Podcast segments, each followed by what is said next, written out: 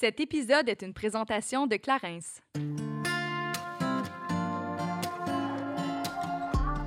Cette semaine, on a envie d'attirer votre attention à la date du 15 avril prochain. Donc, guys, mettez ça à votre agenda. Honnêtement, c'est une date à retenir parce Oui. que on va danser avec vous en direct de votre salon.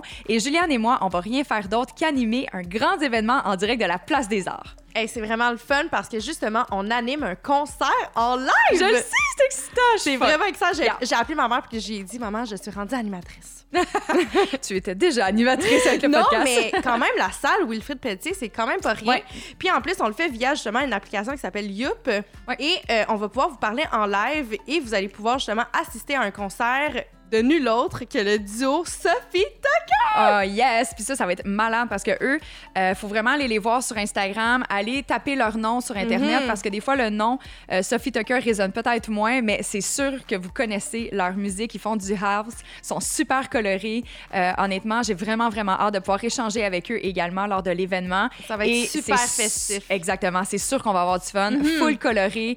euh, et tout ça, ben, en plus d'avoir du fun, c'est pour soutenir une bonne Oui. cause, la santé mentale. Donc, c'est un événement organisé par Let's Band. Juliane et moi, on est ambassadrices, donc ça nous fait vraiment plaisir de pouvoir euh, porter notre voix à la cause. Et tous les fonds amassés, donc les Youp sont en vente à 24,99 et l'ensemble, donc 100% des fonds seront directement remis à Let's Band. Donc, ce n'est pas rien, honnêtement. Et euh, où on peut se procurer tout ça, Juliane? On peut se procurer le tout via l'application au youp.app, y-o-o-p.app ou directement dans le bio Instagram. On va mettre les liens euh, qui vont être directement affiliés justement à la vente de, de Youp.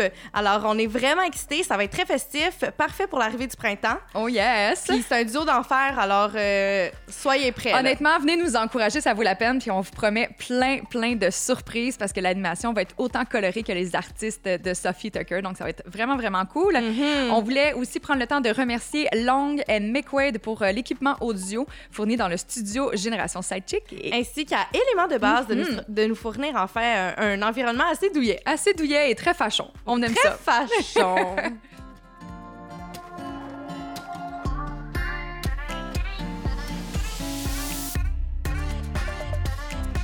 Salut, ici Juliane. Et Kate, et on vous souhaite la bienvenue sur notre podcast Génération Sidechick où nous allons démystifier la réalité des femmes de notre génération. Cette folle décennie qu'est la trentaine, c'est avec humour et aucune censure que nous et nos invités allons vous révéler des faits croustillants de notre vie privée. Alors, servez-vous un verre et restez à l'écoute. Cheers!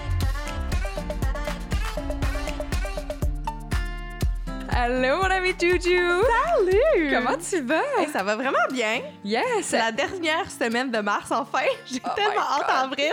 Pour vrai, je déteste avril. Ah! C'est le mois de ma fête. Je déteste avril. Mais non, ben au contraire. non, j'ai pas envie de me célébrer. Ça me tente pas. Mais non, ça l'accueille le printemps, la bonne humeur, la chaleur et la fête de quête. Euh, de De quête. quête.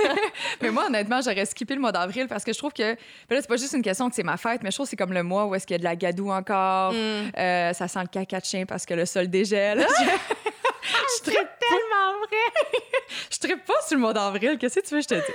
Oh, mais bref, écoute, drôle. on va, on va passer au travers. Mais oui, puis c'est là Euh, qu'on réalise que la vie passe tellement vite à ouais, quel point vraiment. que j'ai l'impression que j'ai fêté Noël hier. Mhm. Honnêtement, ça passe vraiment vite. Je peux même pas croire qu'on a fait déjà euh, Mm. le un quart de l'année.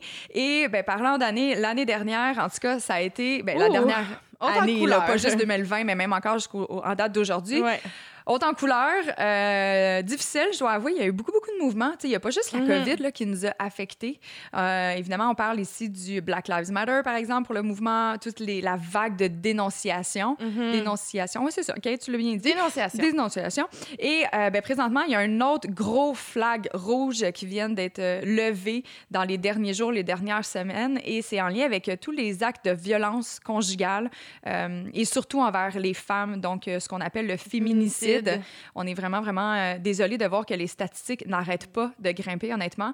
Euh, puis je pense que c'est important d'utiliser notre plateforme pour en parler. Ouais. Euh, Aujourd'hui, on va pouvoir aborder le sujet euh, avec une invitée vraiment qui fait du bien à, à Juliane et moi dans notre quotidien. J- on l'a découvert sur Instagram, puis je- je- elle m'apporte beaucoup de de bien, mais aussi beaucoup. Elle m'ouvre les yeux sur beaucoup de sujets. Puis elle vulgarise aussi beaucoup de sujets. Fait que ça fait, du bien. Je trouve que ça fait en sorte que c'est plus relatable. Donc, euh, on est vraiment contente de lui parler. Tu sais, je pense qu'aujourd'hui, ça va être un sujet un peu plus lourd. Mais lourd veut pas dire nécessairement que c'est négatif. Je pense que des fois, on a besoin d'aborder ces sujets-là. Ça va faire du bien. On va mm-hmm. pouvoir justement en, en en parler sans tabou. Euh, puis je pense que juste ça, ça va, ça va nous aider à, à, nous éclaircir par rapport à la situation qu'on vit en ce moment-là. Effectivement. Donc aujourd'hui, on va s'entraîner avec Juliette Bélanger-Charpentier, pardon. Euh, mais on va pas parler nécessairement juste de féminicide. Là, ici, on peut parler, ça se décline de plein de façons, mais des mhm. relations toxiques. On en a déjà abordé le sujet quelques fois. Puis euh, plusieurs personnes qui nous avaient écrit sur ça, qui aimeraient ça qu'on aille plus en profondeur. Donc, guys, c'est aujourd'hui qu'on va en parler des relations toxiques qui peuvent mener justement euh, à long terme à la violence conjugale, féminicide, etc. Mm-hmm. Donc, on va pouvoir aborder ce sujet-là avec Juliette Bélanger. Puis je pense que c'est hyper important de s'éduquer par rapport à ça, d'être capable de repérer les signes, euh, d'être capable d'auto-évaluer la relation dans laquelle on est nous-mêmes. Mm-hmm. Puis ça, ça va euh, fortement sensibiliser les hommes et les femmes dans, le, dans, dans, tout ce qui peut arriver au fil du temps. Oui, donc un, un, épisode qui nous tient vraiment à cœur. Mm-hmm. On avec la plateforme qu'on a, on est très reconnaissant justement d'avoir la communauté qu'on a. Alors, c'est pour ça qu'on veut euh, pouvoir euh, aborder ces sujets-là qui sont un peu plus difficiles, mais qui font, euh, qui font toute la différence. Mais nécessaire. Ouais, Difficile, mais nécessaire. Mais avant de se plonger dans le vif du sujet, on va se faire un petit peu de bien mm-hmm. avec la Minute Clarence, parce que cette semaine, on parle d'un produit qui est, je vais dire, quand même assez réconfortant euh, qui est le, le, baume pour le corps, super hydratant. Donc, quand je dis réconfortant, c'est vraiment que ça nous fait du bien, ça sent bon, ça nous permet un peu de se détendre euh, via l'aromathérapie qui s'en dégage. Fait que c'est vraiment bien. Puis quand on dit super hydratant, je confirme. Super, hydratant. hydratant. Et surtout avec justement le changement de, température qu'on vit, là, on s'en va vers le printemps. Ben notre peau des fois en écope, donc ça fait du bien justement d'avoir euh, quelque chose euh, qui vient euh, justement adoucir le tout. Là. Mm-hmm, effectivement, puis il vient tout juste d'être relancé avec une nouvelle formule. donc c'est le temps de le redécouvrir si jamais c'était un de vos produits pardon préférés jadis. c'est une formule qui est enrichie au beurre de karité, hyper naturelle, un maximum d'ingrédients d'origine naturelle également, et ça convient à, tous les types de peau. Puis encore une fois, la texture est très riche. C'est vraiment une crème qui est enveloppante, réconfortante. Exactement. Juliette est une créatrice numérique montréalaise très populaire sur Instagram. Nous la citons d'ailleurs très souvent au sein de nos citations diffusées dans notre feed d'Instagram. Étudiante en victimologie et criminologie à l'Université de Montréal, elle porte sa voix afin de défendre les causes qui lui tiennent à cœur et fait la promotion de la diversité, l'inclusivité et le bien-être dans son ensemble. Défendresse de la femme, il nous fait vraiment plaisir de la recevoir à distance aujourd'hui à Génération Sidechick afin d'échanger intimement avec elle. Allô Juliette, comment tu vas?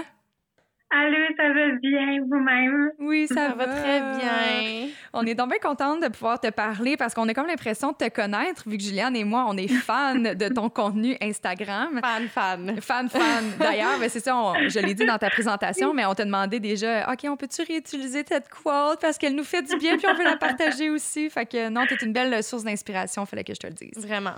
Ah, merci. Ça me fait vraiment, vraiment chaud au cœur. Ça fait vraiment toute la différence. Merci. Mhm. D'abord, ben, on va te poser une question euh, assez simple, mais très importante à poser. Comment tu vas, Juliette?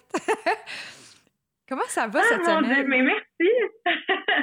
ça va bien. Cette semaine, ça a été euh, un peu on est dans une semaine où il y a eu beaucoup de, de féminicides. Mm-hmm. Euh, il y en a toujours beaucoup, trop, mais cette semaine, ça a été un peu plus chargé. Donc, euh, évidemment, j'oriente toujours un peu plus mon contenu vers, euh, vers des ressources, vers des questions, vers des, des liens qui sont un petit peu plus parfois éducatifs, parfois normalisants, validants.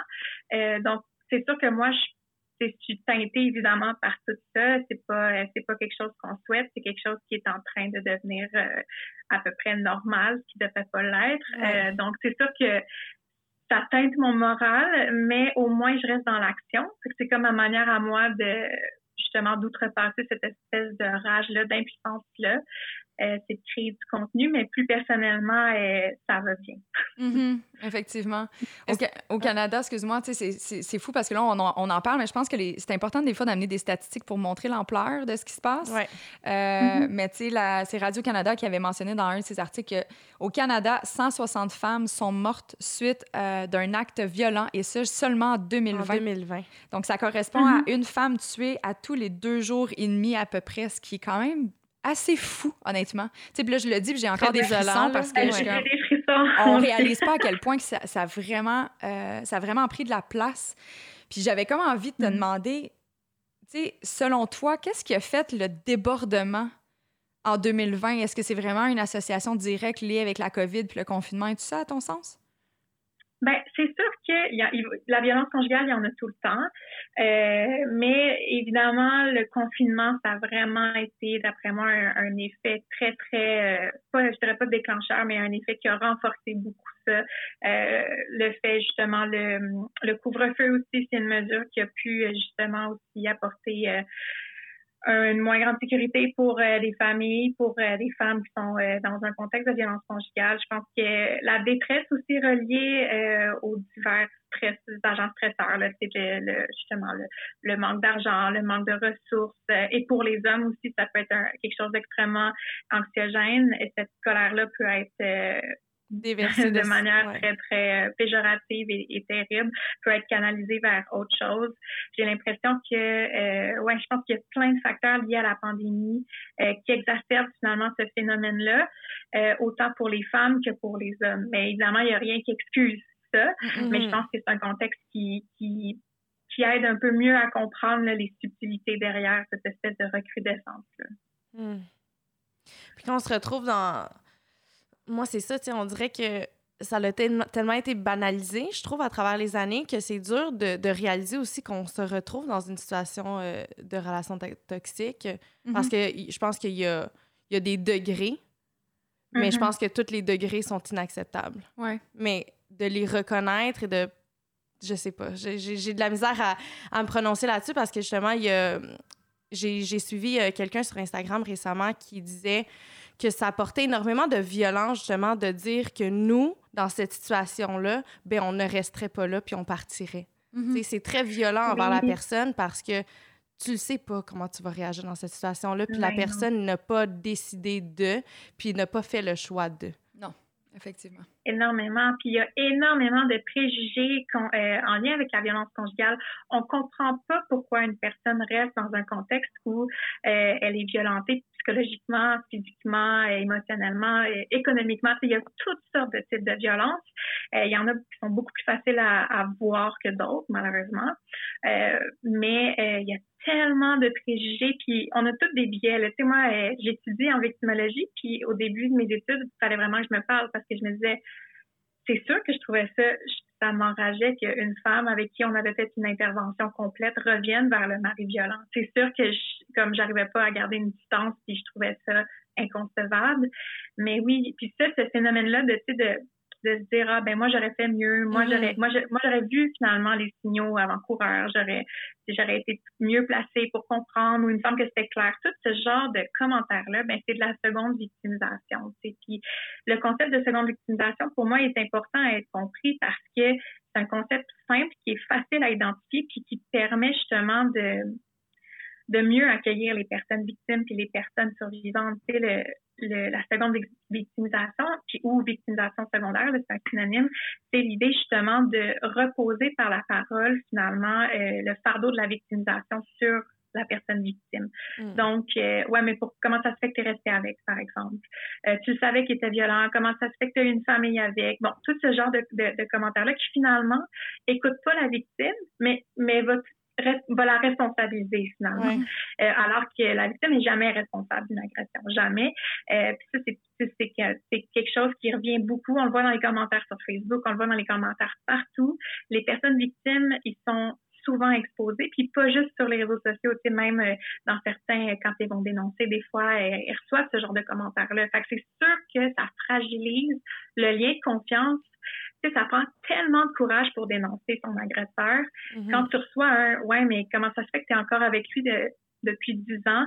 C'est sûr que ton estime est déjà fragilisée. C'est sûr que ton lien de confiance vient de vraiment prendre le bord. Ça se peut que tu fasses Ah, je sais pas si je vais aller chercher de l'aide finalement, si je sais pas. Si c'est comme ça que je vais être reçue. Ouais. Fait que ça, je trouve que c'est comme quelque chose qui est tellement important à comprendre puis qu'on peut facilement éviter. Mhm. Effectivement. Puis, tu sais, justement, tu dis que ça demande la, justement une, une force assez incroyable pour euh, passer à l'acte de- d'aller dénoncer ou quoi que ce soit. Mais, tu sais, ça prend aussi du temps avant d'arriver là, souvent. Tu sais, ça fait longtemps Ben que la oui. personne a souffre. Fait que, tu sais, ça, c'est important de le reconnaître puis d'y aller avec davantage de douceur parce que si elle est rendue au moment de, le dénoncer, ben c'est sûrement parce que ça fait vraiment longtemps qu'elle a essayé d'autres mesures, d'autres façons d'essayer de s'en sortir. Elle a peut-être essayé de, je sais pas, de sensibiliser son conjoint puis ça n'a jamais fonctionné. c'est une personne qui est vraiment en souffrance. Puis ça, il faut le comprendre, tu sais, puis l'accepter aussi dans notre façon d'intervenir avec eux. Là. Puis c'est souvent entremêlé justement avec de l'amour. Hein? Mhm. Fait que, tu sais, ça fait en sorte qu'on porte des lunettes qui sont un peu différentes. On n'a pas le regard extérieur. On est tellement près du problème. Puis on veut tellement aider que je pense que souvent, c'est ça. Je pense que les femmes qui restent, c'est souvent parce qu'ils veulent aider. Ben, il y a, il y, a, il y a tout ce côté-là. Puis, tu sais, dans un contexte de violence conjugale, il y a une escalade de comportements violents. Fait que c'est sûr que si on entrait dans une nouvelle relation puis que la personne était tout de suite violente psychologiquement... On s'en irait. on s'en irait, tu sais, Ouais. c'est un peu ça. Je, veux dire, je pense qu'il y a vraiment une escalade. puis Il faut le voir comme une toile d'araignée. C'est comme si le partenaire va, euh, au fil des années, vraiment en venir à, à dénouer tous les repères que la personne est là. C'est tout ce qui est, est-ce que ça c'est ça c'est acceptable ou non, comment ça se fait que je peux plus voir mes amis? Donc, elle en vient finalement à, à toujours euh, remettre en, en doute ses pensées, sa parole. Fait que c'est sûr que quand elle vient dénoncer, non seulement elle est proba- probablement encore amoureuse de cet homme-là, euh, j'utilise le masculin pour alléger le, le Ouais. propos, mais il y a évidemment toutes sortes de, de, de types de violence conjugale, mais euh, c'est sûr que c'est, je pense qu'une chose qu'on oublie beaucoup aussi quand on reçoit un dévoilement, c'est de remercier la personne de, le dévoiler à nous, de remercier pour la confiance, de remercier d'être allé de l'avant parce que peut-être qu'elle-même n'est pas à même de reconnaître que ça prend du courage pour aller là. Il y a tellement de, choses qu'on peut répondre à une personne qui vient faire un dévoilement euh, qui sont aidantes euh, qui, pour nous qui c'est pas si c'est pas si exigeant de dire à quelqu'un merci de me dire ça tu sais. Mm. Mais euh, oui, puis tu as raison, Juliane, c'est souvent l'idée que la personne est encore émotionnellement euh, amoureuse ou en tout cas elle a un lien affectif avec cette personne-là. Il y a tellement de raisons pourquoi une personne pourrait ne pourrait prendre son temps avant de faire un dévoilement, puis des raisons qui des fois sont dérangeantes, tu sais. Fait que oui, c'est important de prendre la personne vraiment puis de, de quand on peut, quand, quand on peut, euh, de lui donner les outils, c'est parce que ça se peut aussi qu'on reçoive un dévoilement puis qu'on soit pas à même de le comprendre, c'est qu'on soit pas à même d'être nous-mêmes capables d'entendre ça, de recevoir ça. Euh, puis à ce moment-là, ben, il y a d'autres choses à faire aussi. sais, mais-. Mais de quelle façon est-ce qu'on peut aider justement si on est témoin de ce genre de comportement ou d'un regard extérieur, si on a une amie qui vit cette situation-là, un proche, comment qu'on fait pour aider justement puis leur apporter des outils, les outils nécessaires? Ben, c'est une bonne question parce que, tu sais, il y a une différence entre être témoin de quelque chose puis recevoir un dévoilement. Tu sais, nous, on est témoin de quelque chose euh, qu'on considère avec nos lunettes comme étant euh, malsain, mettons. Euh, généralement, on a raison. C'est dans le sens où notre instinct, il, il, est- il est pas pire. Là. Surtout pour la violence donc, physique. c'est assez visible. Mais tout ce qui est psychologique aussi, on, on a généralement une cloche qui fait comme je sais pas, on Mhm. dirait que je suis comme pas confortable. Euh, mais c'est c'est d'en parler avec la personne, de dire ah, tu sais, j'ai vu euh, telle situation, euh, tu sais, comment tu te sens par rapport à ça, puis juste d'ouvrir une petite porte puis dire ah, si jamais tu veux qu'on en parle, moi je suis là. Mais de jamais forcer son opinion directement Mm. puis dire hey, ça n'a pas de bon sens ce que tu fait là. Parce que ça, ce que ça fait, c'est que ça brise le lien de confiance avec la personne. Tu sais, parce que généralement la, la, la fille va le savoir que c'est pas, pas, pas nécessairement comme acceptable ou que c'est bon, ça s'inscrit dans une dynamique qui leur est propre à, à ce couple-là, puis de se le faire pointer comme ça, ça peut être intrusif, ça peut, ce que ça peut faire Causer comme l'isolement. c'est ça- exactement, c'est que ça fasse comme ah ben si j'ai un problème, je suis comme je peux pas en parler parce que souvent la personne victime va vouloir protéger son partenaire, Mhm. protéger le partenaire de ce que les autres vont penser. Effectivement. Mais tu sais, tantôt, tu disais, tu as dit que c'est un escalade. Tu sais, ça commence mm-hmm. pas dans le super violent du tout, tout, tout. Je me demandais s'il y a des portraits types d'un agresseur. Y a-t-il des signes quand même ou des façons qu'on pourrait voir un certain trait de personnalité ou des choses qu'on pourrait peut-être déceler ou à la limite ouvrir davantage ses yeux à ce niveau-là pour être capable de percevoir avec quel type de partenaire on commence une relation, tu? C'est super intéressant cette question-là parce que on veut comme catégoriser, on veut étiqueter pour se protéger, parce que mhm. on aimerait ça qu'il y ait un profil type on s'imagine souvent la violence conjugale comme étant le bourreau et la victime sans défense. C'est comme, OK, puis on s'imagine la violence conjugale comme étant uniquement des coups, comme étant uniquement, euh, la, bon, surtout de la violence sexuelle. Euh, c'est tellement pas le cas. Il y a tout, il y a autant de types d'agresseurs qu'il y a de types de victimes.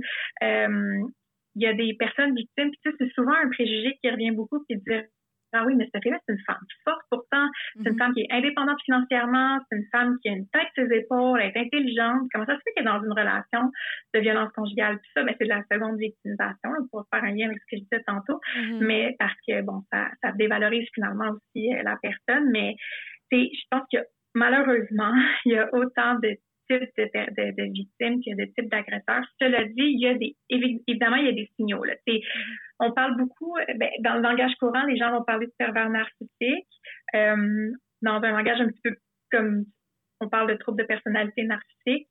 Euh, ce sont des gens qui vont avoir des comportements qui sont extrêmement difficiles à tolérer, euh, qui sont extrêmement difficiles même à déceler. Euh, c'est des comportements qui vont être perpétué dans un contexte très isolé aussi, généralement. Fait que c'est sûr que oui, il y a des, il y a des, il y a des types de personnalités qui vont être, qui vont généralement, euh, qui vont induire un peu de violence. Mais encore là, tu sais, ça dépend de, la relation, ça dépend de plein de choses. Fait que c'est ça qui est tough en, en, en contexte. Mais est-ce qu'on parle généralement d'un partenaire qui est toxique ou est-ce que ça peut être la relation en elle-même qui l'est? J'ai envie de dire les ah, deux. mon Dieu, quelle bonne question. J'ai envie de dire les deux. J'aurais tendance à dire les deux. Euh, parce que, ben, c'est sûr qu'il s'engage une dynamique, hein, dans une, une c'est c'est sûr que on pense souvent que la personne victime se, se défend pas, c'est pas vrai. Il y a beaucoup de personnes victimes qui vont se défendre avec raison. C'est ce qu'on appelle la violence réactionnelle. Euh, ils vont, je sais pas. Puis je, ne dis pas donner un coup en recevoir une autre claque. C'est pas ça que je veux dire nécessairement, mais tu sais, évidemment qu'il va y avoir des mécanismes de défense parce qu'une personne ne va, va pas accepter et tolérer de la violence comme ça sans, sans, euh, sans réagir, sans répondre. Fait que, oui, ça peut induire finalement une, relation asymétrique, toxique. Euh, mais la base, c'est le partenaire qui a choisi d'avoir des comportements violents qui, mm-hmm qui est responsable de ce climat-là, finalement, et non la victime qui est responsable de la relation toxique. Mais je sais pas si la nuance est claire. Ouais. Ben, c'est juste de, de, se réapproprier, en fait, nos responsabilités, c'est de prendre responsabilité de nos gestes, de nos, de nos paroles. sais, même si on est la personne qui la reçoit, c'est toujours la personne qui va le dire, qui va poser les gestes, qui, qui a la responsabilité de le faire ou de ne pas le faire. sais. Après ça, de, de, de, pouvoir s'en sortir, ça demande un effort assez, assez important. Puis, pour réenchérir par rapport à ta question, Juliane, quand tu, moi, à mon sens, tu peux vraiment avoir les deux parce que pour avoir été moi-même dans une relation toxique, j'étais capable de dire est-ce que la personne elle-même à part entière est toxique? Je pense pas. Je pense que c'est devenu toxique parce qu'on on, on valsait vraiment mal ensemble. C'est devenu très mm-hmm. toxique parce que on avait des faiblesses qui n'étaient pas complémentaires, dans ce sens que euh, il n'était pas capable de, venir apaiser mes craintes et moi, dû à mes craintes, ben là, on est rentré dans un cercle vicieux parce que mes réactions causaient d'autres blessures, allaient, j'en suscité d'autres blessures chez, lui.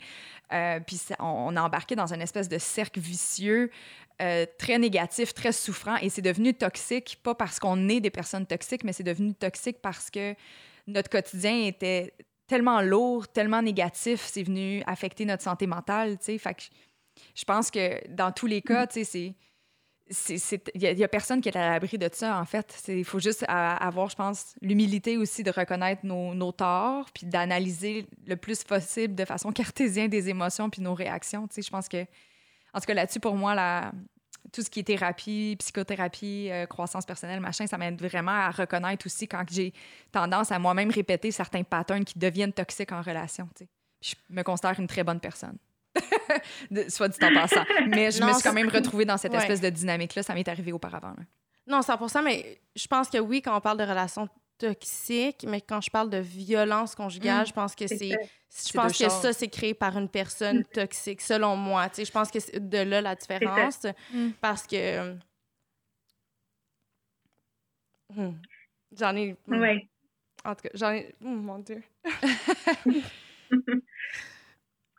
Parce que En toi, fait- tu l'as tu l'as vécu puis tu as l'impression. Ouais, mais la violence, c'est comme. c'est des c'est- Que ce soit psychologique ou physique, c'est certains gestes. tu sais. Mhm. Ta, ta question initiale, c'était de savoir est-ce que c'est une personne qui est toxique une relation? C'est pour ça que dans ce, dans ce sens-là. Mais évidemment, tu sais, par rapport à ce que tu as vécu, puis là, je le sais pas, c'est juste que tu as les, les yeux Ouais. pleins Excuse. pleurer. Justement. vraiment. T'es pas à t'excuser. C'est un sujet qui est quand même difficile et sensible, Mhm. surtout quand on l'a vécu Ben oui. nous-mêmes. Mais je pense que ce qui fait remonter, c'est que tu le sais que tu étais clairement pas l'initiatrice de cette, Mhm. de, de- de cette violence-là, à tout de moins. Ouais. Je me trompe? C'est c'est pour ça? Ben, je, je pense que. Hmm, je viens d'un.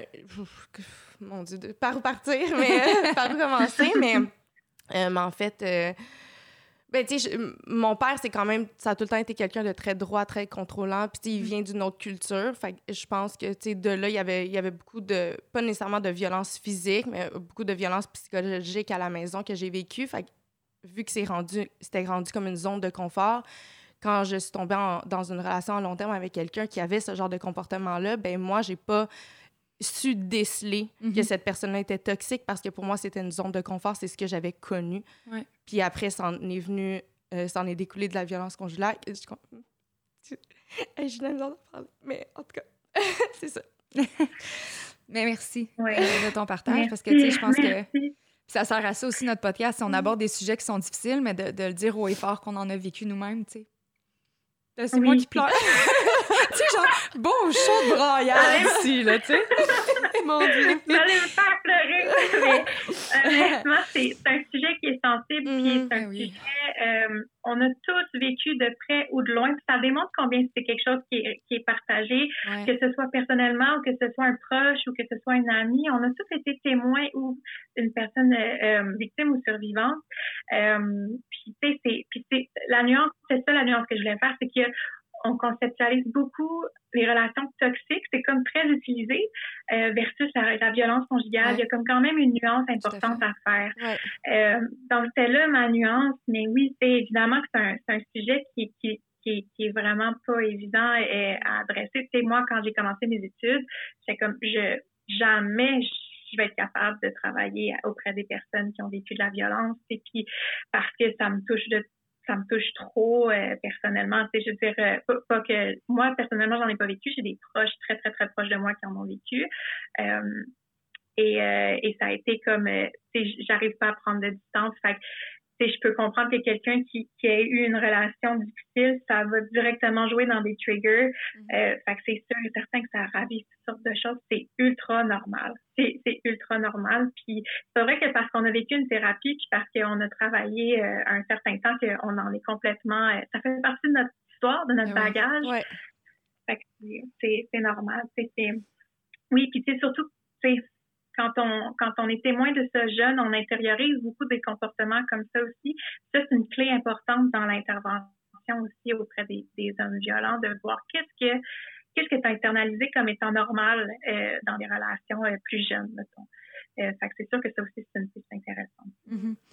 Avec la façon que on a grandi, l'environnement familial dans lequel c'est souvent là qui va, je vais dire, émerger, là, mais tu sais, c'est là où ça, va, Mhm. ça va se- un peu se coller à notre ADN émotif parce qu'on a, on a comme l'impression que parce qu'on a été on- élevé dans un certain environnement, que c'est ça la normalité finalement. Mhm.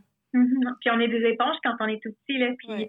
papa, maman, c'est les deux seuls d'identification. On peut juste s'identifier au comportement de nos parents, tu sais. Puis on veut leur plaire, on veut répondre aux besoins, on veut répondre à leurs exigences. Fait que c'est ça qu'on on internalise finalement, puis on reproduit aussi certains comportements. Fait que c'est sûr que dans, arriver dans des premières relations à- avec ce bagage-là, on arrive avec complètement une autre vision là, de, de Mhm. l'amour puis des liens amoureux. Puis c'est pas de la faute, c'est pas de la faute de personne, c'est juste ça a été comme ça. Puis de le reconnaître, par exemple, c'est immense, c'est la base de tout.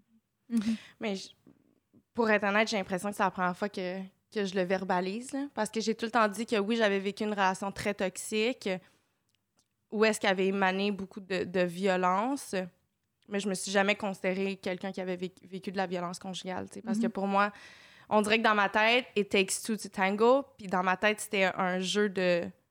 Sais, oui, lui avait ces comportements-là, mais j'avais l'impression aussi que j'y mettais. Je mettais de l'huile sur le feu également, tu sais, parce que je savais qu'est-ce qu'il triggerait, puis des fois, je le poussais à ses limites, tu sais. Fait que je pense que oui, c'est c'est ça. Je pense que c'est un amalgame, comme on l'a dit tantôt, d'une personne toxique dans une relation toxique mm-hmm. également, tu sais.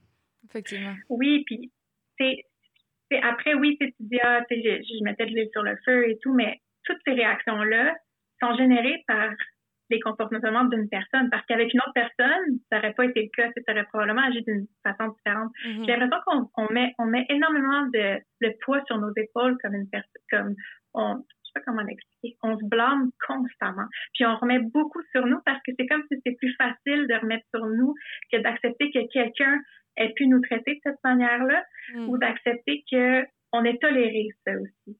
Fait que je pense que on, pour répondre à cette culpabilité-là, on, on, on s'en met énormément sur les épaules, puis c'est plus facile de dire ouais, mais moi aussi j'étais active là-dedans parce que pour ces raisons-là, parce que c'est difficile de conceptualiser qu'on a accepté ça, puis qu'on a été là-dedans, puis qu'on s'est pas protégé à ce moment-là, mais c'était ça. Puis il y a un contexte à tout ça, il y a une toile d'araignée à travers tout ça, il y a une, euh, il y a toute une déconstruction des repères de tout ce qui nous est, tout ce qui nous ressemble. Fait que c'est sûr que c'est, tu sors de cette relation-là, puis c'est comme, c'est, puis, c'est important aussi, tu sais, je disais tantôt, euh, il y a plein de raisons pour lesquelles une personne euh, victime ou survivante ne pourrait, pourrait prendre son temps avant de dénoncer quelqu'un, mais c'est, ça prend du temps de reconnaître qu'on est peut-être victime de, de mm-hmm. violence conjugale. La violence conjugale, on la conceptualise, comme je disais tantôt, comme étant quelque chose comme ultra euh, apparent. C'est ça que je veux dire, mais apparent, puis comme, tu sais, euh, vraiment euh, avec, euh, avec que de la violence physique, alors que la violence psychologique, je pense que c'est une des choses les plus difficiles à identifier parce que mm. ça joue dans la tête, ça mm. joue dans tout ce que tu es, ça joue dans tout comment tu réponds. Fait que c'est sûr que ça prend du temps à reconnaître, puis une fois que tu le reconnais, c'est pas vrai que tu veux tout de suite aller dénoncer parce que c'est tellement une charge traumatique importante de reconnaître ça que tu peux prendre le temps de digérer, tu sais, avant d'aller tout de suite en parler. Puis là, il y a des situations où c'est beaucoup plus urgent. Il y a des situations où, bon, il y a, des enfants, il y a toutes sortes de, contextes où tu veux vraiment comme aller en parler, mais mm-hmm. puis le dénoncer. Mais oui, il y a tellement de nuances d'utilité à la violence conjugale, aux relations toxiques. C'est ça qui est difficile d'adresser, c'est qu'il y en a, il y a beaucoup de cas par cas. Puis on tolère mal le cas par cas parce que c'est insécurisant. Mhm. Mais je pense que même moi, justement, j'avais tendance à banaliser ça parce que on dirait que j'ai tout le temps associé la violence conjugale justement à un, œil au, beurre noir. Tu comprends? Comme on dirait que pour moi, c'était flagrant. C'était. Mhm.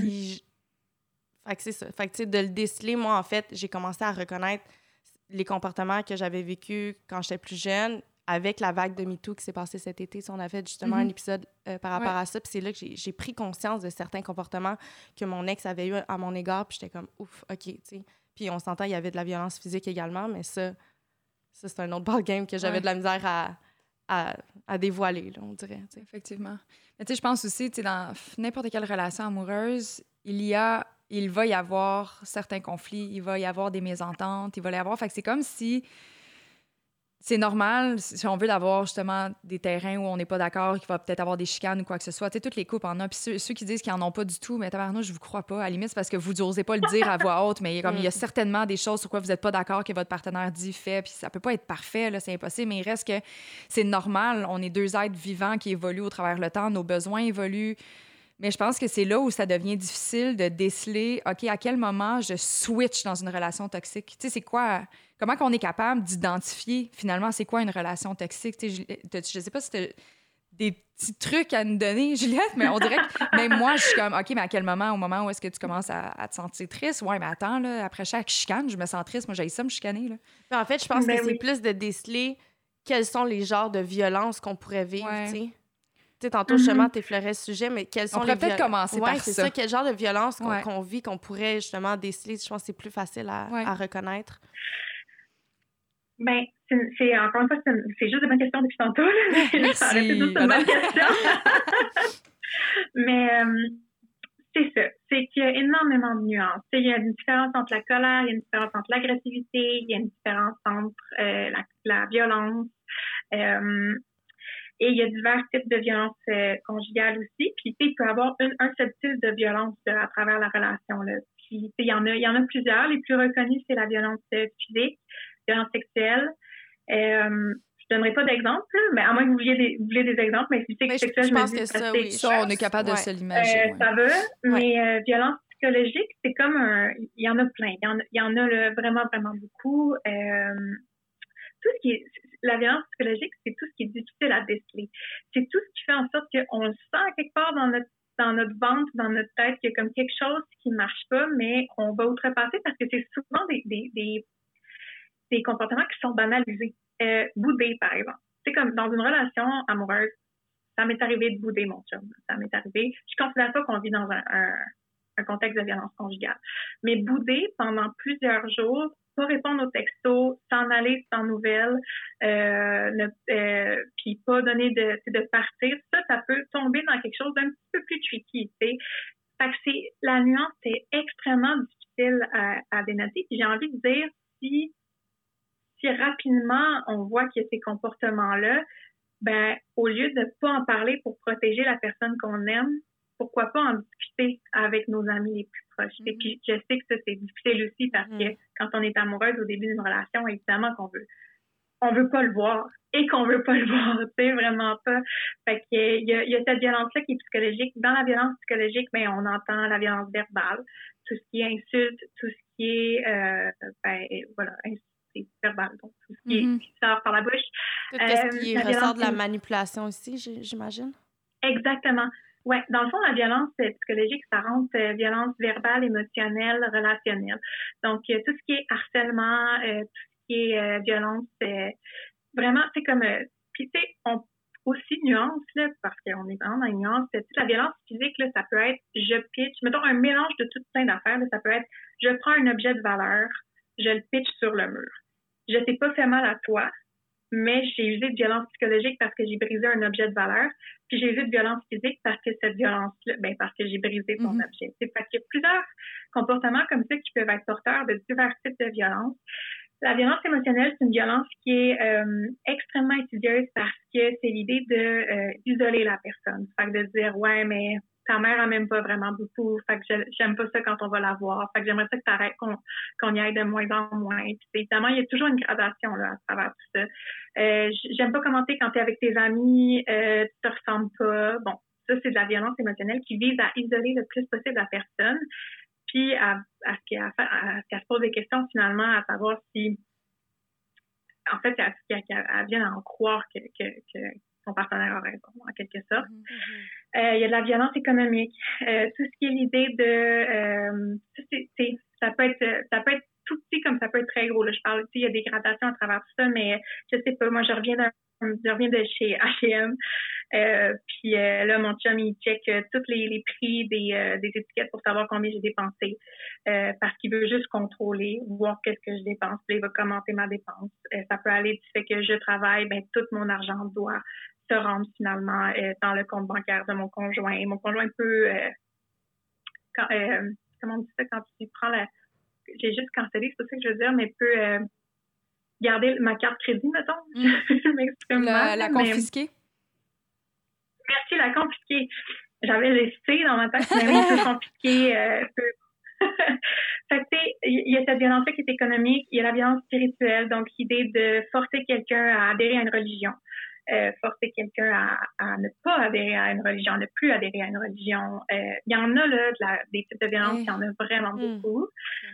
Euh, la violence spirituelle, je pense que c'est la moins connue. Pourtant, elle est très, très présente. Euh, puis parce qu'on n'en parle pas aussi. Puis c'est dur de reconnaître ça. Que, encore une fois, si on n'en parle pas, est-ce que c'est parce que est-ce que c'est parce que c'est pas nommé? Est-ce que c'est parce qu'on le reconnaît pas? Il y a plein, il y a plein de raisons à tout ça. Fait que, je me souviens plus c'est quoi la question de base. Quelles sont les sortes de violences? Mais tu as bien répondu. Oui, vraiment. J'ai comme une question à... Je sais pas si ça s'inscrit dans une sorte de violence. là, on s'entend, on jase. Là. On jase. Tu sais, exemple... Tu sais, exemple, quelqu'un... Là, je, je sais même pas par où le pogner puisque j'ai la misère à l'exprimer, mais tu sais, quelqu'un qui sait, par exemple, que tu as un besoin très clair, très simple à combler, puis que ce besoin-là ne peut être comblé que par ton partenaire, mais de ne pas aller le combler volontairement ou de venir jouer sur tes valeurs, est-ce que ça, c'est, ça peut être aussi de la violence? D'aller jouer sur intrinsèquement tes croyances, ta perception d'un couple, je sais pas, là? Mais tu sais, l'usage de violence, c'est un, un choix. Donc, dans la mesure où le, le, partenaire fait le choix conscient de pas euh, de pas répondre à ton besoin, la question se pose. Puis après, on, on, a tous certains degrés, on a tous de, tolérance et tout. Moi, j'aurais tendance à dire que si ça, ça c'est un choix puis que ça fait vivre de la détresse, euh, que ça fait vivre euh, vraiment un inconfort qui est, profond puis qui revient, euh, j'aurais tendance, je, veux comme pas trop me mm-hmm. prononcer, mais je, je, pense qu'il y aurait matière à, à réfléchir très sincèrement là, à savoir je pense que ça s'inscrit dans de la mm-hmm. violence. Mais tu sais, dans une relation ben, souvent amoureuse, on parle souvent de jalousie, de contrôle, de possessivité. Est-ce qu'il y a des degrés acceptables ou c'est vraiment des comportements qui ne devraient pas être, qui sont jugés malsains? Oui, c'est une bonne question. Je pense que, il y, a ça aussi. Il y a des comportements qui sont euh, très, très, très normalisés. La jalousie, c'est assez normalisé. C'est une émotion qui est comme qui est normal dans la mesure du possible. C'est-à-dire qu'on, il y en a qui vont pas du tout la ressentir, il y en a qui vont la ressentir. Mais moi, j'ai, j'ai envie de dire, dans la mesure où c'est restrictif, dans la mesure où ça cause de la détresse et du tort à l'autre, il y a vraiment matière à se poser. Moi, je me dis, du, moment où je me pose la question, est-ce que ça tombe plus dans de la violence, c'est qu'il y a un red flag qui vient d'apparaître. Euh, ça, je pense que c'est une question qui est qu'il qui, faut aiguiser de plus en plus. C'est à dire, ah, ça, tu sais, quand je disais on a des on a un, instinct quand même euh, pas pire, là, c'est quand on se pose ces questions-là, c'est ça, c'est que notre corps, il sait qu'à un moment donné, il y a quelque chose que, hum, ça, ça sort de ce que je souhaite pour moi, ça sort de ma normalité, ça sort de ce que je veux accepter pour moi, puis dans ce que je, je, je ferais pas à l'autre non plus. Fait qu'il y a ça, il y a ça qui est à tenir en compte. Fait que, oui, la jalousie, c'est assez c'est banalisé, c'est normalisé. Je trouve pas que c'est un sentiment qui est nécessairement toujours sain, mm-hmm. euh, mais il y a une manière de, de l'adresser euh, sans que ça soit, sans que ça tombe dans de la violence. Évidemment, il y a des gradations, c'est comme un, c'est la possessivité. Euh, c'est rare que c'est le fun, puis c'est pas mal la base aussi beaucoup de, de des, des, des des relations violentes, de voyons, des relations où on vit de la toxicité où on vit euh, la violence conjugale, c'est beaucoup l'idée de contrôle, de possession. Donc ça, on tombe déjà, dans, déjà plus dans des patterns de violence à ce moment-là, c'est sûr. Mm-hmm. Mm. Mais comment on fait pour reconnaître la possessivité? C'est quelqu'un qui qui va tout le temps vouloir, mettons... Euh, qui veut te garder On dirait que moi, je vois ça super extrémiste, là, comme justement, qui veut pas, il veut pas te partager, tu sais. Est-ce que c'est vraiment ça ou il y a encore une fois certains degrés? Moi, je pense que, je pense que ça se décèle de, de plusieurs façons, tu sais. Juste quelqu'un, mettons, qui qui veut toujours t'avoir euh, avec ses amis à lui. Puis, ah, bizarrement, ben, t'as pas de temps à accorder à tes amis à toi. je pense que pour mm. moi, ça, c'est une forme de possessivité. sais ah, on va tout le temps dans sa famille. Ah, mais pourquoi que lui prend pas le temps d'aller dans la tienne? sais? On dirait que pour moi, ça, c'est une espèce de, mm-hmm. de, façon de contrôler. Là. Oui, ben dans le fond, c'est ça, la violence, c'est une prise de contrôle et de pouvoir sur l'autre. Donc, c'est vraiment faut le conceptualiser comme une asymétrie de pouvoir dans la relation. Dans une relation saine, on souhaite que le pouvoir soit égal. Fait que je vais chez ma mère, on va chez ta mère, peu importe si ça nous tente ou non, mais on y va quand même. Puis, euh, puis du moment, je pense, où on ressent un, un inconfort. Tu sais, un, inconfort, ça peut être vite, là, puis, puis c'est pas, c'est pas non plus nécessairement synonyme directement de violence, là, mais du moment où il y a quelque chose qui fait, c'est pas normal qu'il me texte à minuit pour me dire t'étais supposé rentrer à 11h30, mm. euh, je pense que ça, ça, mérite vraiment d'être investi. Puis pourquoi que ça aille plus loin, tout simplement. Puis euh, après, évidemment, il y a des contextes où ça va aller plus loin parce que la personne sait comme ça qu'elle est, puis elle a ses problèmes euh, à elle-même, puis c'est ce qu'elle veut dans une relation, c'est de contrôler. Mais c'est dur, ça, dépend tellement de notre bagage pour reconnaître ces choses-là, parce qu'il y en a, il y a des, il y a des femmes qui ont vécu trauma par-dessus trauma, puis qui, pour elles, c'est la définition d'une relation saine parce qu'elles n'ont pas vécu autre chose. Il y a des, il y a des gens qui, ça dépend tellement de, de, de, plein de choses pour reconnaître les signaux, mais généralement, euh, on parle beaucoup du cycle de la violence conjugale. Euh, c'est un, un, un, modèle qui est très, très théorique, euh, qui est très rigide, mais qui est quand même pas pire, euh, c'est qui a fait ses preuves. Puis c'est vraiment l'idée a, c'est l'idée un de l'escalade de violence, mais c'est aussi l'idée qu'il y a un climat, euh, au début tout va bien, là, il y a un climat de tension. Mais la tension est ressentie par la personne. C'est vrai que la personne ne réagit pas à la tension, mais il y a une tension, puis il y a une explosion de la colère qui peut être via une agression quelconque, ça peut être une agression verbale, psychologique. Puis après, il y a, une justification, et c'est cette justification-là qui est, qui est le nerf de la guerre. Dans souvent euh, un partenaire va justifier son éclat de colère par toutes sortes de, de, raisons qui vont souvent mettre la personne, la, la, partenaire comme étant une victime. Fait va dire, ouais, mais tu m'as provoqué. Ouais, mais tu savais que tu pouvais pas faire ça. Et c'est là aussi que mm. l'autre, c'est, là que les, la, la, relation plus toxique ou la dynamique plus toxique peut euh, rentrer mm. vraiment en, ligne de compte. Puis après, ben, il y a la fameuse lune de miel où tout va vraiment bien. Et là, on se dit, OK, c'était juste un événement isolé, c'est correct. Puis là, ça revient. Mais c'est une boucle. C'est sûr que c'est un modèle très, très, très comme. Encore une fois, il y a full nuance à ça, mais il en demeure pas moins que ça reste quand même quelque chose qui est très utilisé. Mm-hmm.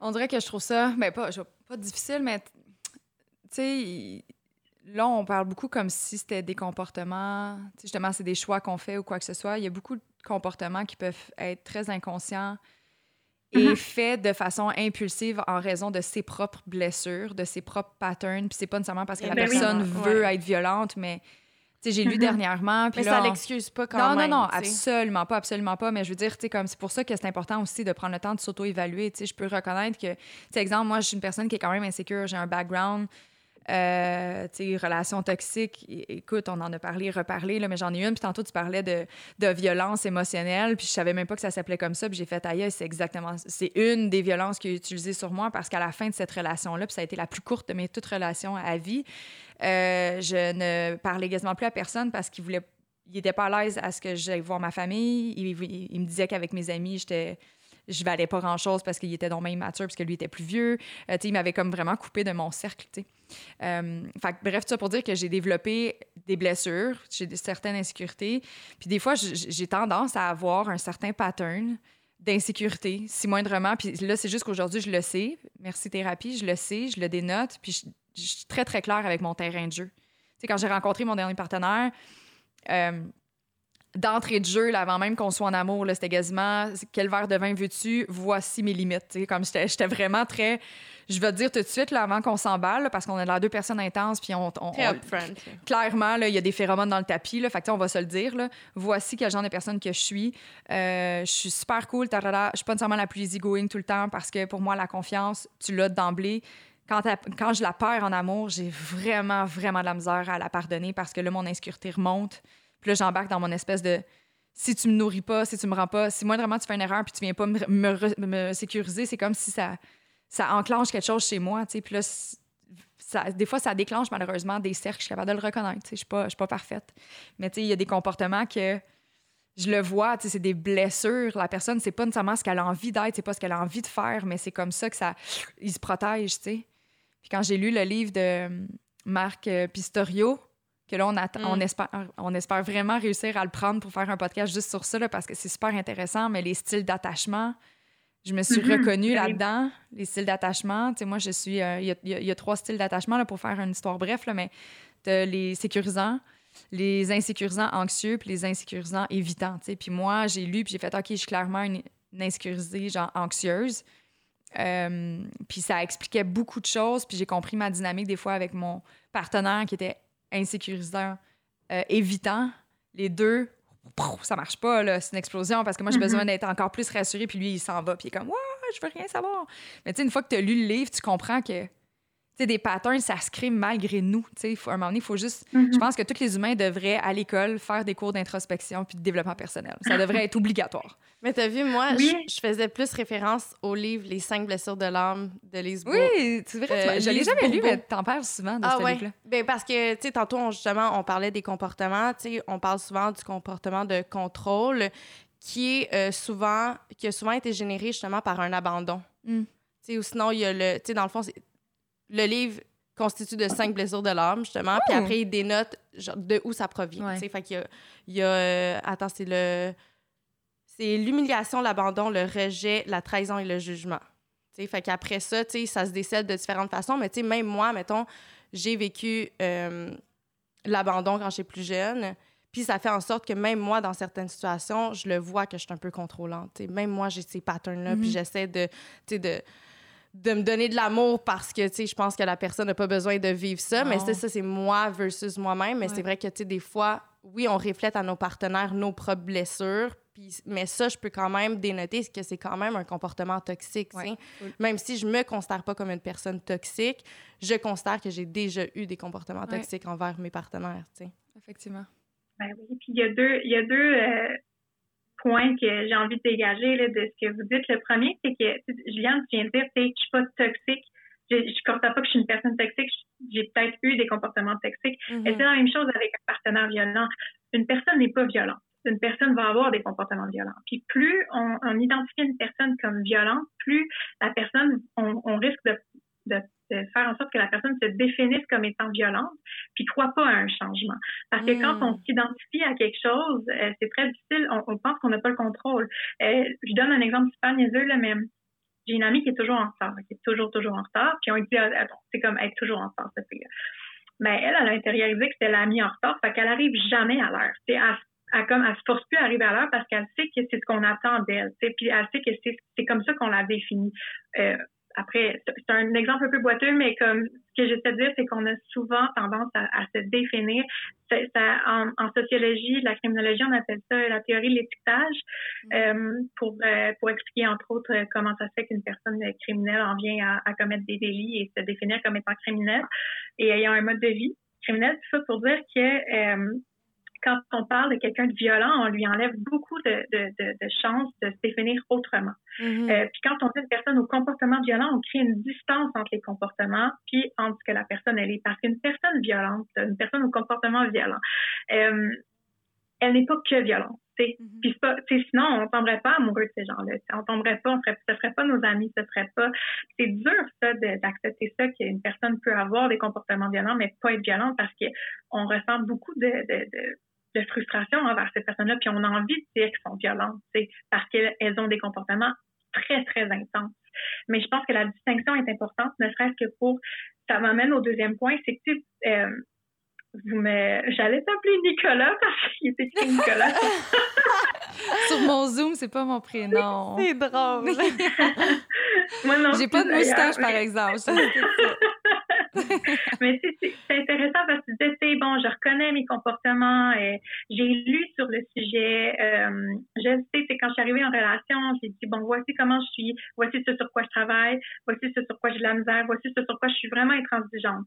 Mais pourquoi ce travail-là, ce serait pas le partenaire qui le fait aussi, le partenaire mm-hmm. violent? Si vous avez pris la décision de de reconnaître et de faire un changement puis d'être actif dans ce changement-là parce que vous savez que ces comportements-là sont nocifs et pour vous et pour l'autre. Mm-hmm. Ce qui est je pense que ce qui est le nerf de la guerre en ce moment, c'est d'amener les, les, les, personnes, les partenaires violents à faire la même chose que vous avez fait, de faire, OK, non, ce que j'ai comme comportement, ça ne m'est pas euh, aidant, ça n'est pas utile, c'est même plutôt l'inverse, ça génère de la détresse, mais c'est à moi d'aller chercher de l'aide, de mm-hmm. reconnaître que j'ai un problème et d'aller chercher de l'aide et de lire sur le sujet et d'aller en thérapie euh, et de travailler, mais d'être, c'est à moi d'assurer la sécurité des autres autour de moi et non des autres d'assurer leur sécurité quand ils sont en ma présence. Et ça, c'est une nuance, j'en parle des parce que c'est une nuance qui est majeure, qui, qui est vraiment, je pense, euh, très importante à comprendre en prévention puis en intervention auprès des, des, partenaires au comportement violent. Mm-hmm. Mais de se responsabiliser, ça revient à ça, de, de, de, de, se mm. responsabiliser. Donc, exemple, dans mon cas, tu me dirais, oui, Kate, tu peux peut-être le dire à ton partenaire pour qu'il fasse plus attention, mais il reste à toi de, si tu te retrouves dans des situations où est-ce que tu n'es pas bien, mais comme, soit que tu travailles sur toi, soit que tu changes de relation.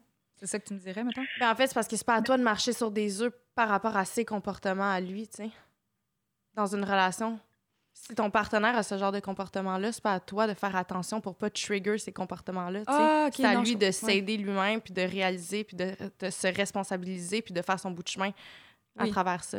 Parfait, mais moi, j'avais compris l'inverse. Genre, comme Kate, Kate, c'est tes blessures, t'es responsable de tes blessures, travaille pour que tes blessures arrêtent de te faire mal. Moi, c'est vice-versa, en fait. C'est un mélange, un mélange de tout ça, C'est un mélange de vos deux, vos deux perceptions dans l'idée. Euh, pense qu'une fois que tu comprends que tu as un pattern, c'est juste de dire, ah, je me, je me vois dans, je, suis en train d'avoir un pattern. C'est oui, tu peux prendre la responsabilité de le reconnaître, puis tu peux le nommer à l'autre, tu sais, puis l'autre, là, après, ça dépend. si, si tu es vraiment dans un pattern violent et élevé, là, c'est sûr qu'il faut que tu agisses rapidement. Mais comme dans des dans, dans, dans ce qu'on parle en ce moment, c'est oui, je pense que c'est plus aidant de, de le reconnaître, puis, euh, puis pour que l'autre sache aussi reconnaître, puis que c'est que, que l'autre puisse à la limite t'aider là-dedans, mais qu'il soit pas victime de tes comportements. Mm-hmm. Ouais. Je comprends. Mais non, mais c'est ça que je ne le mette pas non plus euh, dans une position où est-ce qu'il se doit d'être obligé de changer qui il est ou ses comportements pour venir assouvir, mais, mais justement, comme par exemple, mon besoin de sécurité. après ça, c'est juste une question de, de valeur, de vision, puis de, tu oui, guess, puis être capable de tolérer l'un et l'autre. Ça, fait que, ça se peut que ton partenaire soit comme Ah, moi, ça, quand t'es comme ça, non, je pas. Euh, mais il y en a pour qui ça va trigger d'autres choses. Fait que je pense que c'est vraiment une espèce de valse qui finalement revient à l'équilibre, la, la, la, la, symétrie de, de, de, dans la relation. T'sais. Ça se sent, cette symétrie-là, ça se perçoit énormément dans une relation euh, équilibrée. Mm-hmm. ouais. Effectivement.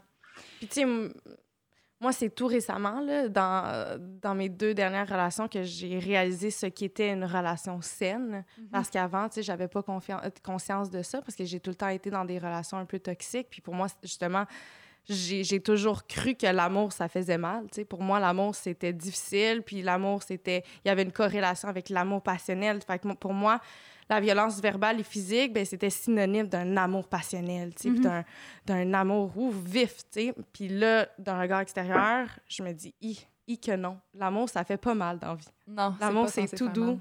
Non. c'est fait en douceur. Absolument, tu sais, puis j'ai l'impression même, tu sais, tu dis ça, puis tu, dis, ah, je conceptualisais ça comme ça, mais même là, si on regarde des films, si on regarde passe dans la littérature, l'amour est souvent dépeint comme quelque chose de, de vif, de tout ou rien, de comme suis-moi, je te suis. Là, je vais essayer de faire la phrase euh, suis-moi, je te. Est-ce que cette phrase-là?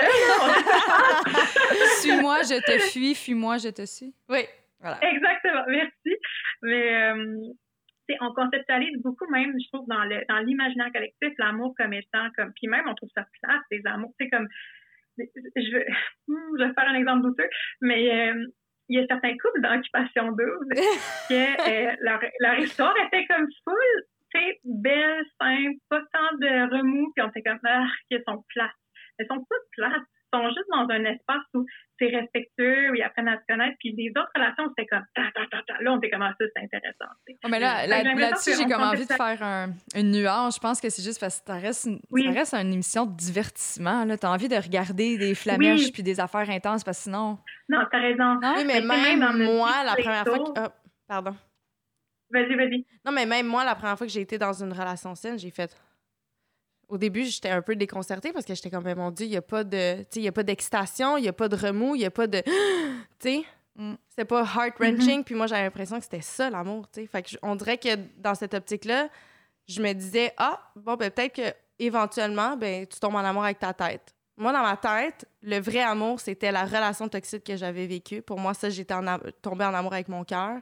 Puis qu'après, ma relation saine, c'était j'étais tombée en amour avec ma tête. Je sais pas mm-hmm. de. Quand même, hein? C'est spécial, là. Quand même, vraiment. T'allais dire ah quoi, Juliette? Ben non, ben c'est ça, c'est pour revenir. Je pense que oui, tu as raison. C'est vraiment un exemple de divertissement. Fait que c'est sûr qu'on s'attend à être diverti. Mm-hmm. Mais, mais tu sais, je pense à quand j'étais jeune, puis que j'appelais mes amis, puis j'étais comme, ah, comment ça va avec ton chum? Puis elle me dit, ça va super bien. J'étais comme, ah, on passe à un autre Et puis pourtant, aujourd'hui, je suis comme, ah, mon Dieu, merci, une chance, ça va bien. Mais euh, on dirait que c'est comme si je conceptualisais ça aussi, de comme, plus il y a de remous, plus c'est intéressant, plus c'est plus ça dit quelque chose sur nous, mm-hmm. plus, euh, plus on vit, tu sais, plus c'est comme... Alors qu'au final, mon Dieu, il n'y a rien de plus... Euh, euh, mon Dieu, plus beau moi, je suis comme, c'est épuisant, une relation à remous. J'allais plus dans l'inverse. Je suis comme, moi, ça m'épuise. Juste écouter ça, je suis comme, je ne rêve que d'un fleuve tranquille en amour. J'ai quasiment envie que ça soit plate, plate, plate. Ouais.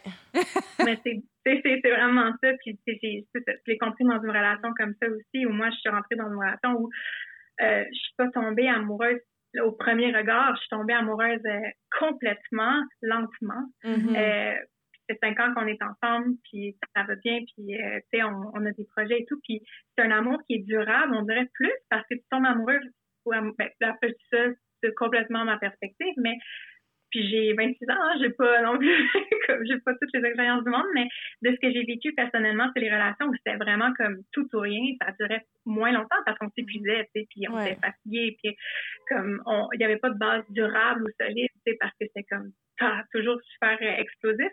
Euh, mais là, ma relation est pas plate, elle est juste, est juste vraiment profonde, tu sais. Puis je suis tombée amoureuse de, de son intelligence, de sa vague. Tu sais, comme ça a été long, mais au final, ça a été beaucoup plus dans mes veines, genre, que, que, quand tu tombes amoureux rapidement.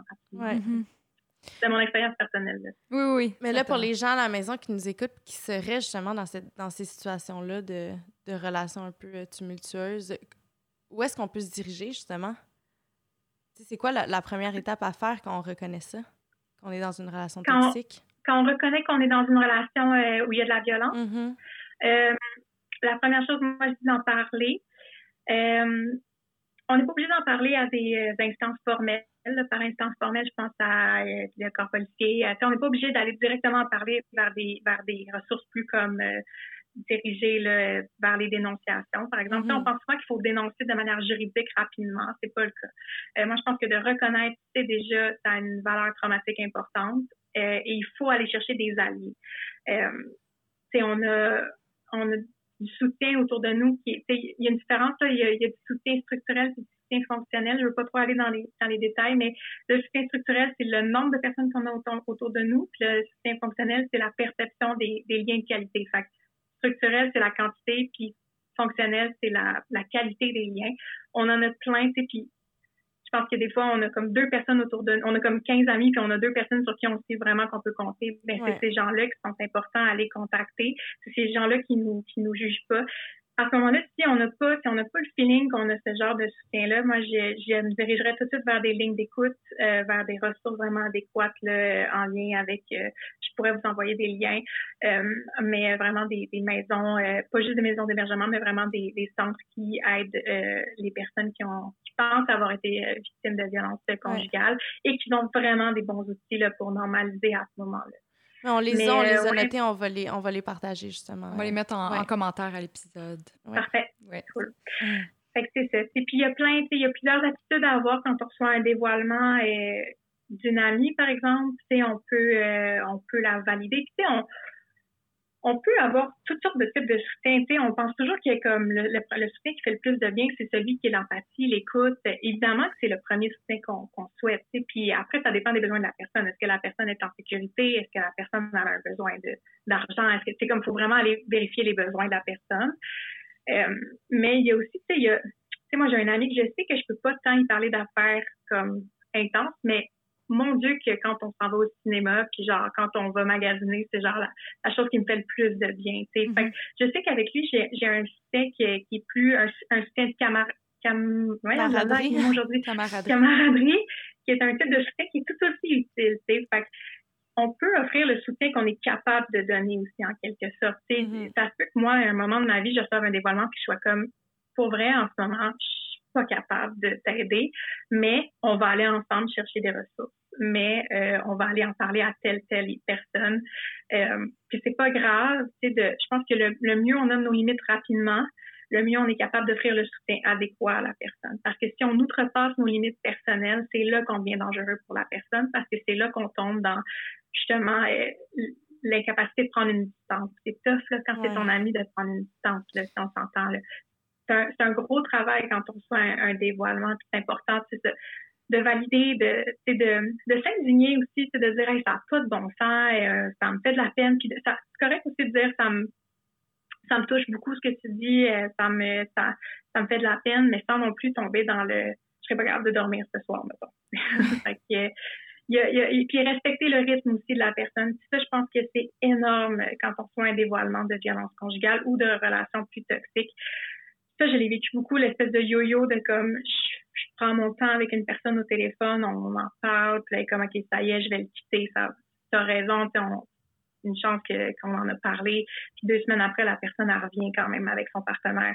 Et ça, là, c'est comme, pour la personne qui a aidé, c'est comme un échec au complet, le parti de il faut qu'on recommence à chaque fois. Mais non, la, la, personne a intégré finalement ce que vous êtes dit? C'est juste que tranquillement, c'est c'est difficile de s'en aller de cette relation-là pour toutes les raisons qu'on a expliquées. Fait qu'il faut vraiment être en mesure de, de comprendre que ça va prendre du temps, euh, que ça peut prendre du temps en fait, puis de respecter ce rythme-là. Mm-hmm. Là, on parle beaucoup de quitter une relation, mais tu sais, ça reste que si les deux personnes ont la bonne volonté, évidemment, d'y travailler dans ce sens-là, c'est quand même possible de sauver des relations. Tu sais, pas obligé. Ça veut pas nécessairement dire que toute la, à chaque fois, ça doit être OK, c'est un peu toxique, je m'en vais en courant, on se sépare, puis on passe à autre chose, tu sais. Ben, ça dépend. Si c'est un peu toxique, non. Mais si, si la, la, vie de la personne est en danger, oui, si, non, la, ça, si la personne est. mais ça, oui, on euh... s'entend là-dessus, Juliette. Oui, oui. ça, tu t'en vas en courant, ma chum. Mais. Euh, parle plus non, dans une dynamique de pattern ou tout ça, où est-ce qu'on est peut-être moins bien ou quoi que ce soit. Tu sais, j'ai. Mm -hmm souvent, là, les gens ils vont en thérapie de couple, ils essaient de sauver. Peut-être que finalement, ça va finir mm -hmm. que, gars, on a tout essayé les moyens qui nous étaient offerts, puis ça fonctionne toujours pas. Ben écoute, on va se quitter, mais je pense pas qu'il faut nécessairement dire, OK, ma relation est difficile, puis on s'en va en courant. Là, non, mais il y a quand je parle de dévoilement au Non, non, vas-y, Juliette. Ben, quand je parle vraiment de dévoilement, je parle vraiment dans un contexte de dénonciation. Oui, non, c'est ça. C'est ouais. plus ça. Okay. Mm -hmm. Mais tu sais, moi, en fait, ce que je voulais dire, c'est que oui, je comprends ton point, Kate, mais des fois, on reste justement dans une relation parce qu'on veut tellement aider notre partenaire, mm -hmm. puis on a l'impression que cette personne est en détresse, puis on veut lui donner tout l'amour du monde, puis on a l'impression que si on le quitte, ben mon Dieu, que sa vie va mal aller. Mais à un moment donné, c'est comme dans un avion, hein? tu te mets le masque à toi-même avant de le donner à la personne à 100%. côté de toi, tu dois te sauver avant. Ouais. Fait que moi, c'est vraiment dans cette optique-là. Là. Ouais, sais, je pense que de rester là jusqu'à temps, tu sais, à un moment donné, il faut s'écouter. Juliette, arrête pas de le dire, là, on a notre petite voix intérieure, notre, à un moment donné, on, on atteint une certaine limite, puis il faut penser à notre santé mentale, puis à, à s'assurer de sortir au bon moment avant qu'il soit trop tard aussi, puis que ça soit finalement nous qui en souffrent de tout bord, de tout côté. Là. Ouais. Ça, ça, je suis d'accord. Ben, ouais. C'est sûr que dans un monde idéal, là, ce qu'on veut amener, c'est vraiment que le partenaire qui a vraiment des comportements violents se responsabilise. Ouais. Puis ça se peut, ce qui est dur, là, beaucoup, c'est que ça se peut qu'il se responsabilise avec nous, ça se peut qu'il se responsabilise avec une autre personne. Mm. Puis ça aussi, c'est difficile parce que euh, on a, j'ai l'impression que ah, il y a beaucoup ça. de profils comme ça que, que de profils de sauveurs.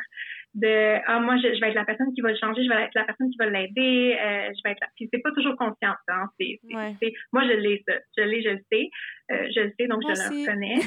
moi aussi.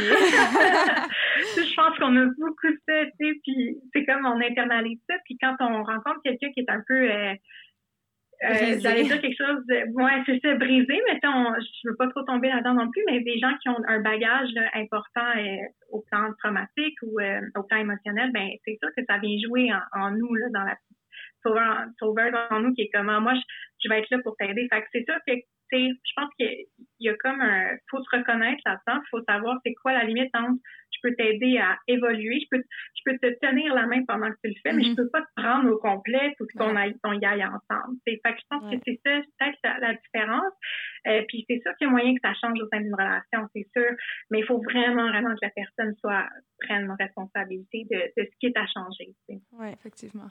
Hmm. Effectivement, dans les dernières semaines, il y a eu beaucoup, euh, il y a plusieurs personnes qui ont acclamé le, la nécessité du système à donner des ressources, euh, davantage de ressources en fait pour les femmes.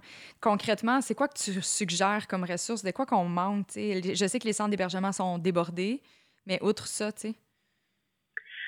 C'est une, bonne question, euh, mais euh, je pense que euh, oui, toujours plus de soutien pour les femmes. J'aimerais ça, là, dans un monde idéal, qu'on donne des conférences tôt dans les dans les secondaires, -hmm. euh, dans les qu'on en parle et qu'on on parle des questions des adolescents et des adolescentes, pas de notre perspective d'adulte à nous autres, qu'on aille vraiment qu'on parte de leur questionnement puis qu'on qu'on qu'on aille au creux de ça pour qu'on puisse vraiment aller à la source finalement de de, de, de qu'est-ce qui est un qu'est-ce qui est un comportement problématique, qu'est-ce qui est le consentement, comment reconnaître que t'es pas bien dans une relation, la différence entre qu'est-ce qui qu'est-ce qui est comme ah pas vraiment de fun puis qu'est-ce qui est de la violence, mm -hmm. qu'est-ce qui ça, ça pour moi, d'aller à la source, euh, ce, ce, serait vraiment de, dans l'éducation, évidemment. Fait injecter beaucoup, beaucoup de sous là-dedans, beaucoup de moyens et, et beaucoup aussi de, de, de, de, ressources pour les hommes.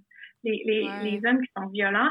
Euh, beaucoup de ressources pour, euh, évidemment, moi, je tends à c'est sûr que j'en parle pas trop fort en ce moment, mais je travaille, je, je vais euh, continuer mes études pour travailler auprès des, euh, des, de la violence conjugale vécue au sein des couples lesbiens, au sein des couples homosexuels et au sein des entre d'une femme envers un homme. C'est pas ce qui est question en ce moment et c'est correct que ce soit, mais d'investir aussi euh, dans des dans ces ressources-là, mm-hmm.